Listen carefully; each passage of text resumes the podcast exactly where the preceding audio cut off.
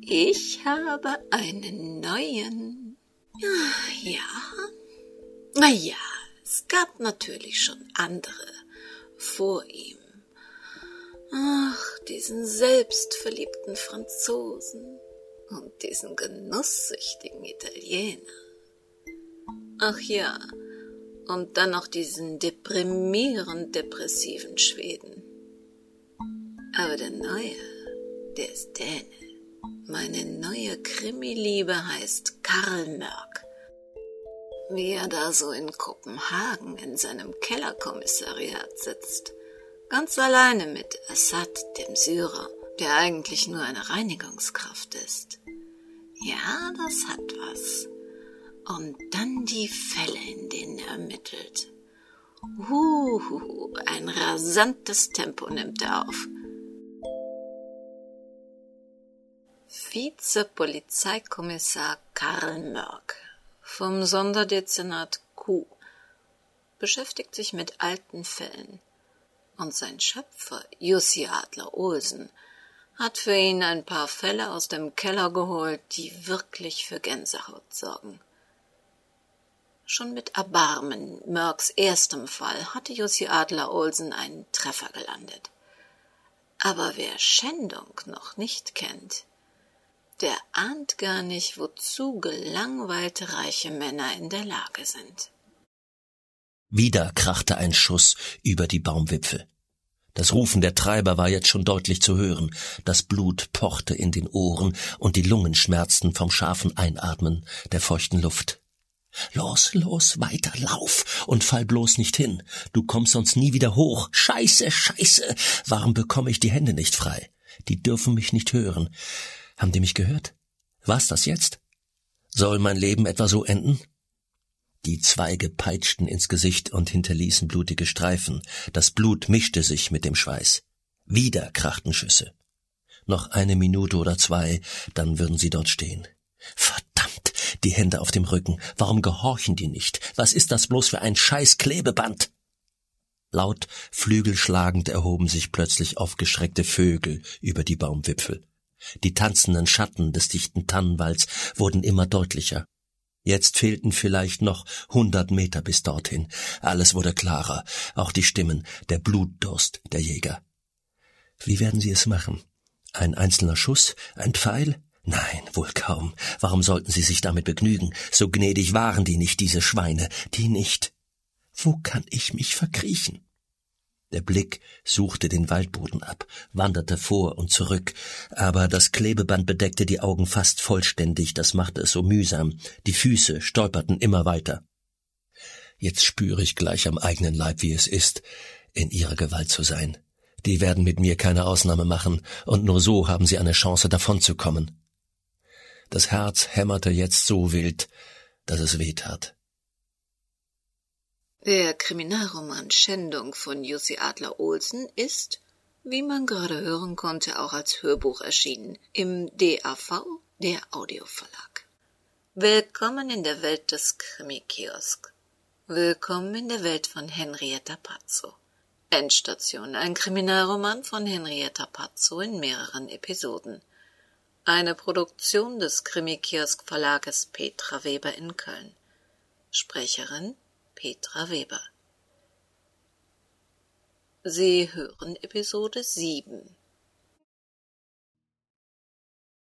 Dienstag, 7. Mai 2002. Abends.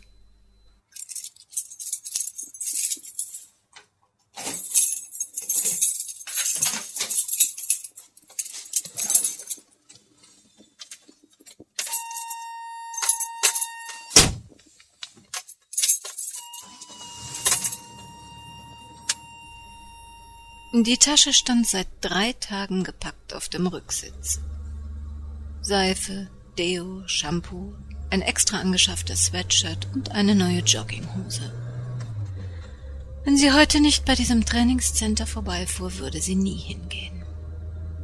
Auf Barbaras persönlicher Liste verabscheuungswürdiger Aktivitäten stand Sport ganz oben. Wenn sie sich zwischen Überstunden und Leibesübungen hätte entscheiden dürfen, wäre sie rasend gerne Tag und Nacht im Büro geblieben, statt auch nur einen Fuß in dieses Damen-Fitness-Center zu setzen. Aber eine Diät alleine brachte sie ihrem Abendkleidgewicht nicht schnell genug näher.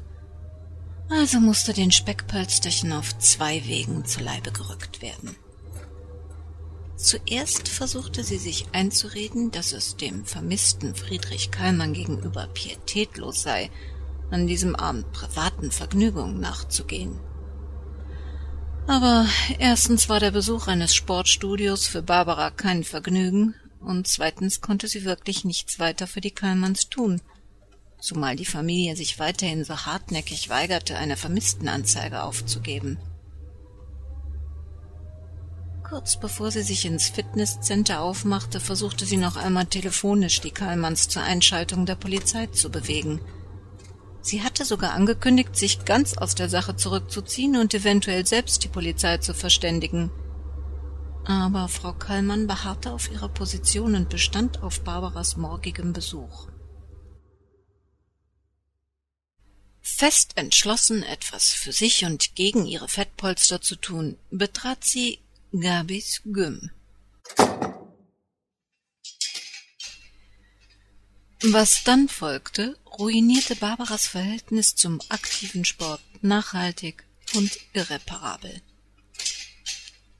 Eine karibikbraune Magersüchtige entwand ihr den Zeitungsgutschein über ein Probetraining ohne ein Wort, dafür aber mit einem vielsagenden Blick auf Barbaras Hüften.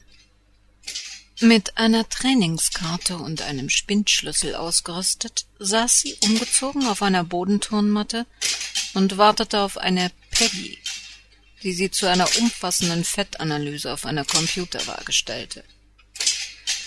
Die Waage spuckte brutal schwarz auf weiß aus, was Barbara eigentlich nur zu gut wusste.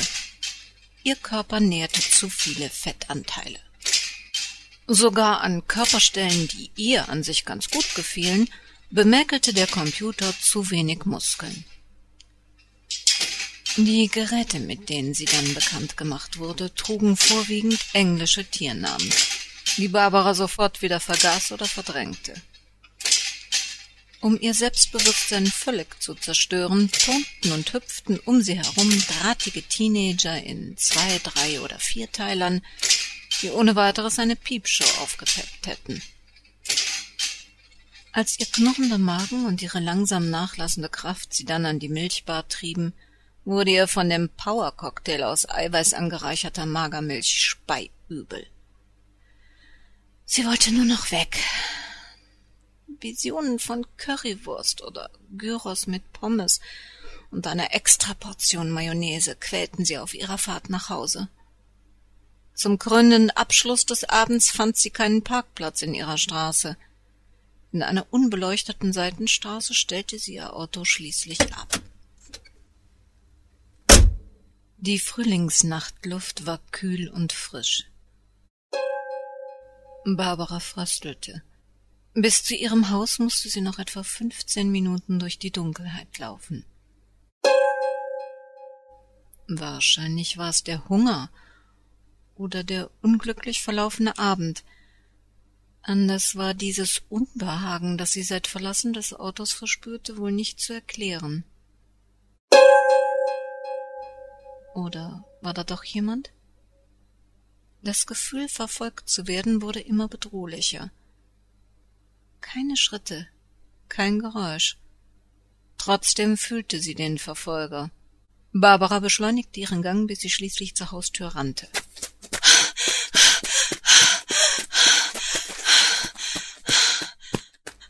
Zitternd öffnete sie die Tür zum Treppenhaus.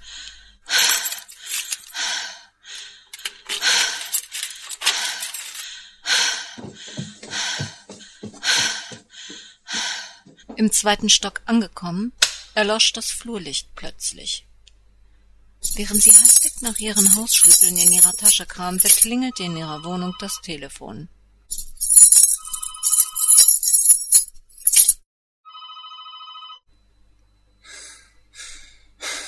Noch bevor es ihr gelang, sich in die Wohnung zu flüchten, spürte sie in ihrem Nacken ein heftiges Atmen. Ein kräftiger Ellbogenschlag nach hinten und ein schneller rückwärtiger Tritt mit ihren hochhackigen Schuhen ließen ihren Verfolger einen spitzen Schrei ausstoßen. Mit kraftvollen Stichen hackte sie ihren Schlüssel in den hinter ihr stehenden Körper. Das Telefon in der Wohnung verstummte. Während ihr Verfolger wimmernd am Boden kauerte, griff Barbara zum Lichtschalter. Verdammt nochmal, was fällt Ihnen eigentlich ein? Sie sind ja wohl nicht ganz bei Trost, im Dunkeln einer Frau nachzugehen. Ich hoffe, ich habe Sie ernsthaft verletzt. Das dürfte Ihnen dann vielleicht eine Lehre sein. Außerdem kann ich mich nicht erinnern, dass wir jetzt einen Termin hätten. Was wollen Sie hier? Vor ihr, auf dem Treppenabsatz, saß ein sich vor Schmerzen krümmender Holger Kallmann, dessen ebenmäßiges Gesicht durch tiefe blutige Kratzer entstellt war. Wer ahnt denn, dass Sie gleich so zuschlagen? Ich wollte nur kurz mit Ihnen reden. Oh, Ihrem letzten Telefonat deuteten Sie an, dass Sie eventuell selbst zur Polizei gehen. Und meine Mutter hat mich hergeschickt, um das unbedingt zu verhindern. Oh Gott, wir hatten Angst, Sie könnten morgen als erstes die Polizei informieren. Es, es liegt meiner Mutter einfach viel daran, vorher mit Ihnen zu reden. Tun Sie immer, was Ihre Mutter Ihnen sagt? Sie sollten sich lieber mal ein paar eigene Gedanken machen. Nach allem, was ich bisher über Ihren Vater herausgefunden habe, glaube ich auch, dass ihm etwas passiert sein könnte. Und wenn das wirklich so ist, dann brauchen Sie keine Anwältin, sondern einen Suchtrupp der Polizei. Vielleicht liegt er irgendwo in einem Graben und kämpft um sein Leben. Vielleicht wird er sogar gegen seinen Willen von Fremden festgehalten.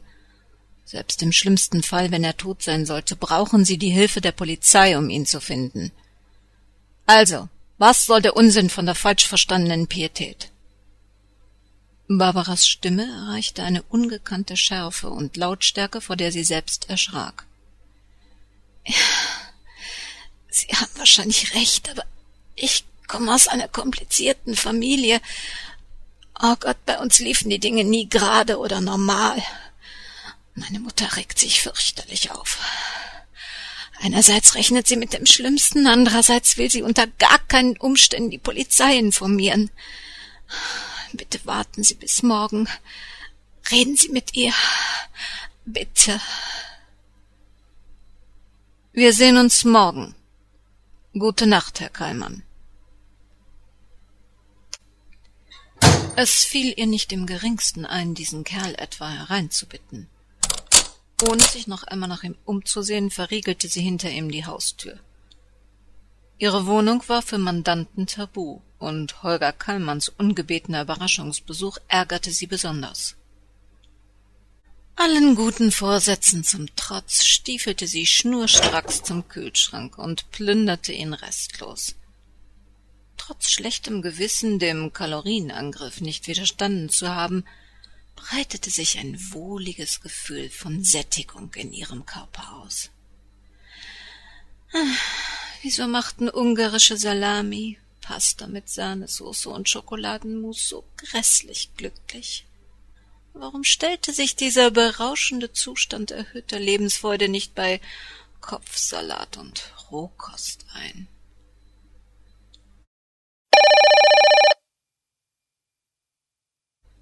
Nur das Telefonklingeln verhinderte ihr vorzeitiges Einnicken im Sessel.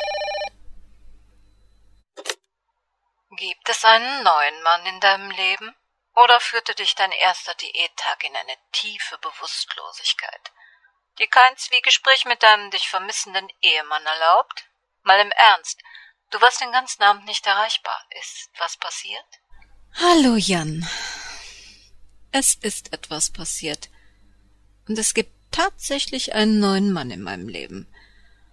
Aber nur einen Mandanten, der sich zurzeit in Mutters Arme geflüchtet haben dürfte, um seine Wunden zu lecken Und damit meine ich sehr tiefe Schnittwunden in seinem nicht mehr so hübschen Gesicht. Du meinst doch nicht Wunden, die du ihm zugefügt hast. Doch, genau das. Der Typ hat mir hier im Dunkeln aufgelauert und mir einen Heidenschreck eingejagt. Sozusagen als Akt der Selbstverteidigung habe ich ihm dann unseren Haustürschlüssel in die Wangen gerammt, mindestens einen seiner Zehen gebrochen und ihm meinen Ellbogen in den Magen gestoßen. Aber keine Sorge, er lebt. Und wie war dein Tag? Bisher hielt ich ihn für unübertroffen ätzend. Eine Schülerin haben sie im Supermarkt wegen Ladendiebstahls verhaftet. Zwei Jungs musste ich vor zehn Minuten zum dritten Mal mit Gewalt aus den Mädchenschlafräumen zerren.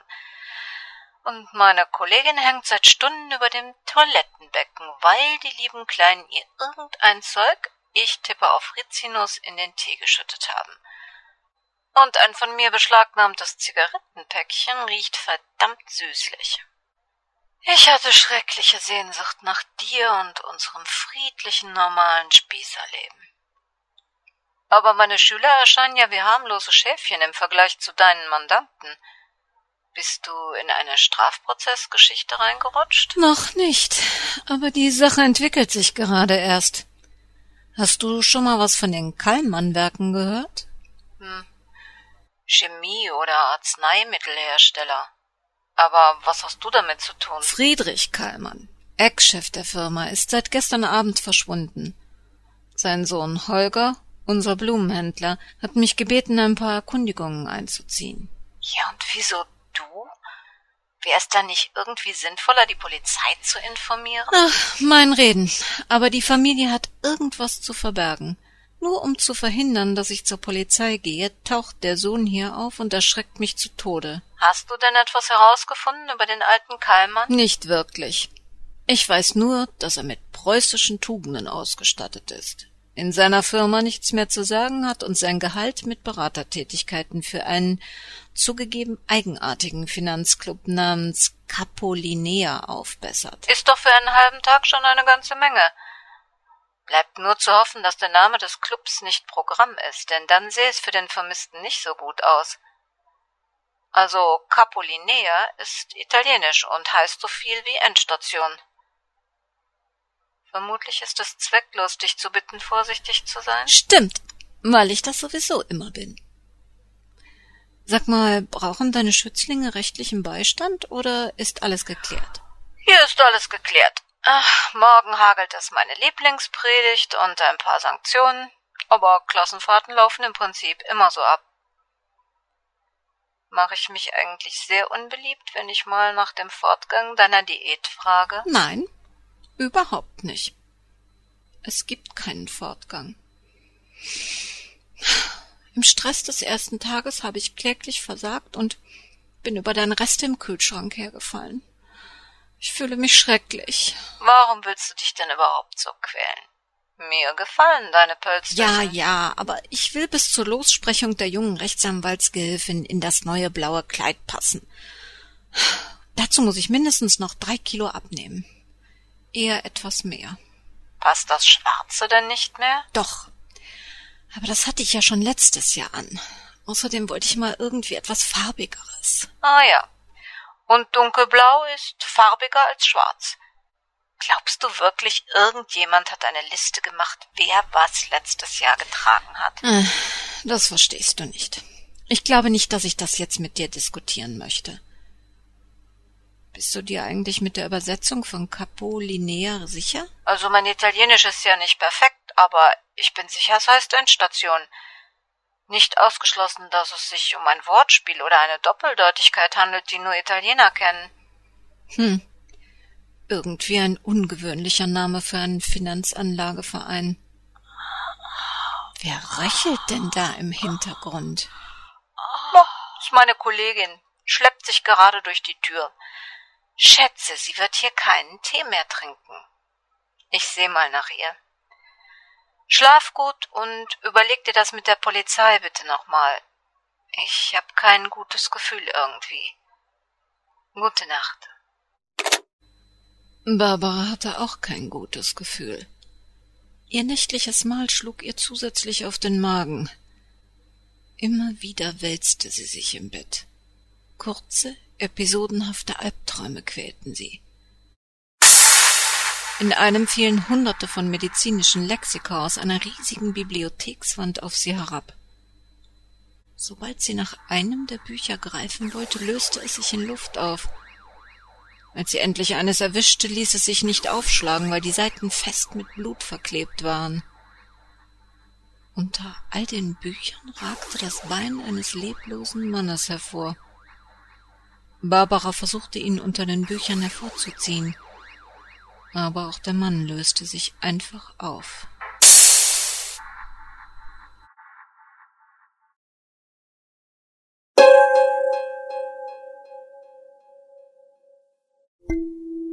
Was hat die Familie Kallmann wohl zu verbergen? Und was soll dieser eigenartige Name für eine Finanzanlage? Fragen über Fragen, die uns wohl auch in der nächsten Woche wieder zusammenführen werden.